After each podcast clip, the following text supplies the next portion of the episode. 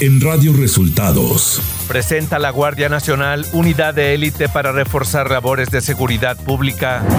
Instala Va por México comisión que formulará la ley para que haya gobiernos de coalición en México.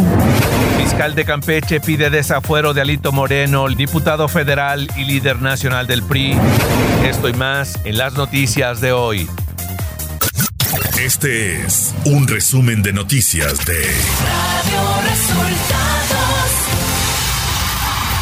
Bienvenidos al resumen de noticias de Radio Resultados. Hoy es 17 de agosto y ya estamos listos para informarle Valeria Torices y Luis Ángel Marín. Quédese con nosotros, aquí están las noticias.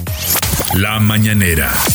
En la conferencia de prensa de este miércoles, el presidente Andrés Manuel López Obrador dijo que el proceso contra Alejandro Moreno, líder nacional del PRI, es una cuestión de las autoridades de Campeche. Rechazó que su gobierno haya emprendido una persecución política contra el diputado priista. Pues ese es un asunto que tiene que ver con eh, las autoridades de Campeche, que es una entidad independiente, soberana, que tienen facultades para investigar y para proceder, nosotros no llevamos a cabo ninguna persecución política. Y sobre la versión dada a conocer por algunos medios de que los hechos violentos registrados la semana pasada en Ciudad Juárez fueron ordenados por Ernesto Alfredo Piñón de la Cruz, alias El Neto, líder de las Fuerzas Especiales Mexicles, desde el interior del penal, el presidente López Obrador dijo lo siguiente. Sí, yo creo que eh, puede haber algo de lo que tú estás comentando porque el conflicto precisamente o el enfrentamiento se da en el penal y en situación un poco extraña. El mandatario mexicano aseguró que la venta de Banamex sigue su curso normal y reveló que Citigroup aceptó dar preferencia a inversionistas mexicanos. No va eh, el Poder Judicial detener el proceso de eh, compraventa de Banamex. Eso continúa, tengo información, su curso normal, se está avanzando, es muy bueno para el país porque ya aceptaron que tengan preferencia los inversionistas mexicanos. Este miércoles se dio a conocer que una empresa estadounidense se sumará a los trabajos para el rescate de los 10 mineros atrapados en Sabinas, Coahuila.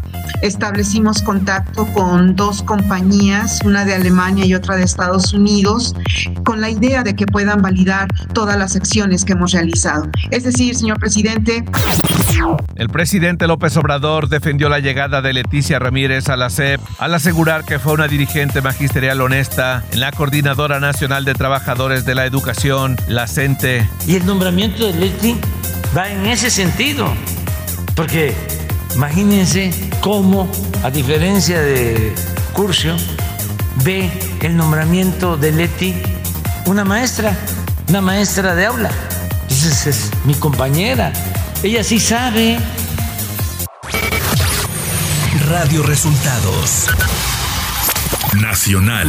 Luego de la jornada de violencia ocurrida la semana pasada en cinco estados, la Guardia Nacional presentó a su Fuerza Especial de Reacción e Intervención, FERI. Se trata de 492 elementos capaces de realizar operaciones táctico-operativas de alto impacto, en apoyo a las funciones de la seguridad pública que ya realiza la Guardia Nacional.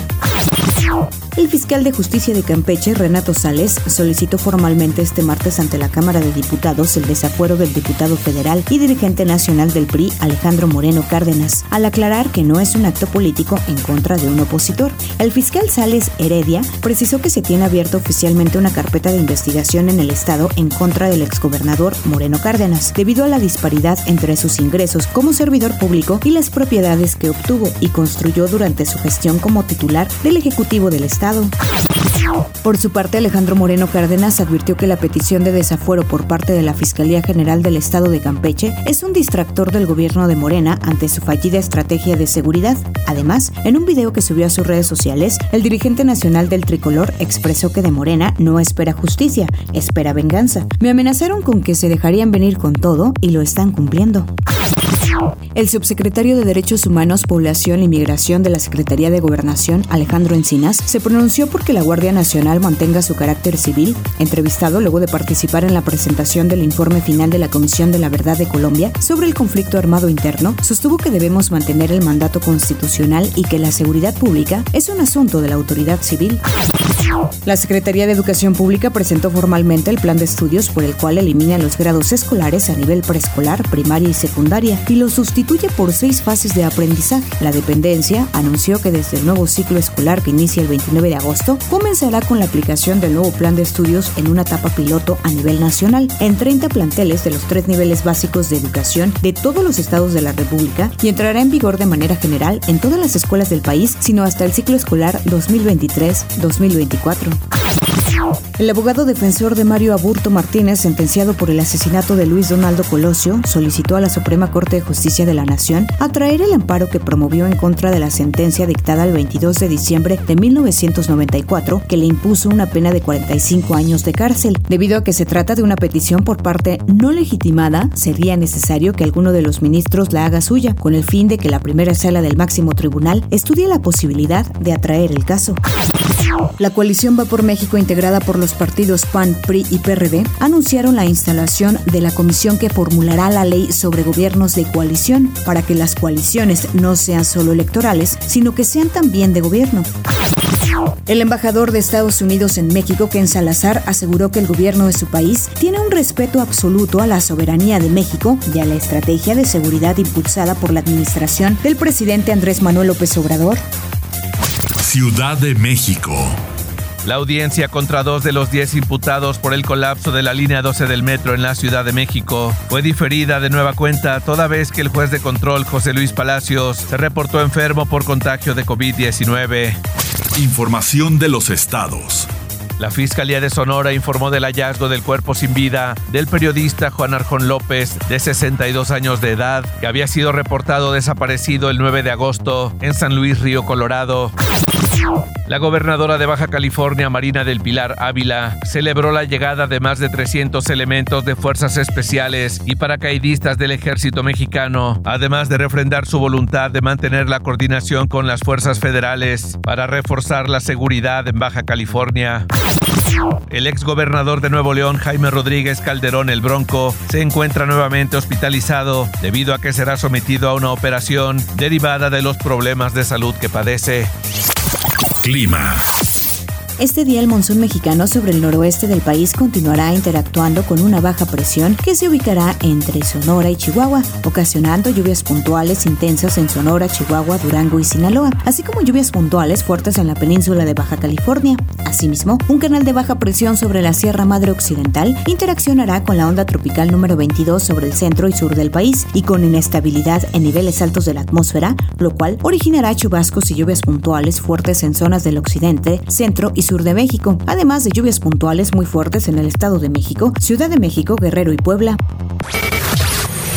Radio Resultados Internacional.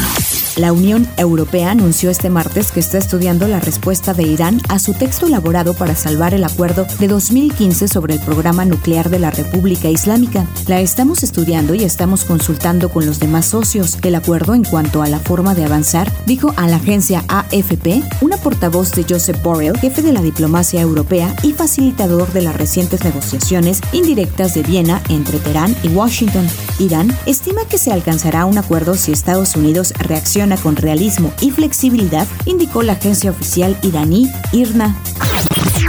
China enviará soldados a Rusia para participar en unas maniobras militares conjuntas dirigidas por el país anfitrión y en las que participarán India, Bielorrusia, Mongolia, Tayikistán y otros países, informó el Ministerio de Defensa chino. La participación de China en las maniobras conjuntas es ajena a la actual situación internacional y regional, dijo el ministerio en un comunicado. El objetivo es profundizar la cooperación práctica y amistosa con los ejercicios de los países participantes, mejorar el nivel de colaboración estratégica entre las partes países participantes y fortalecer la capacidad de responder a diversas amenazas a la seguridad.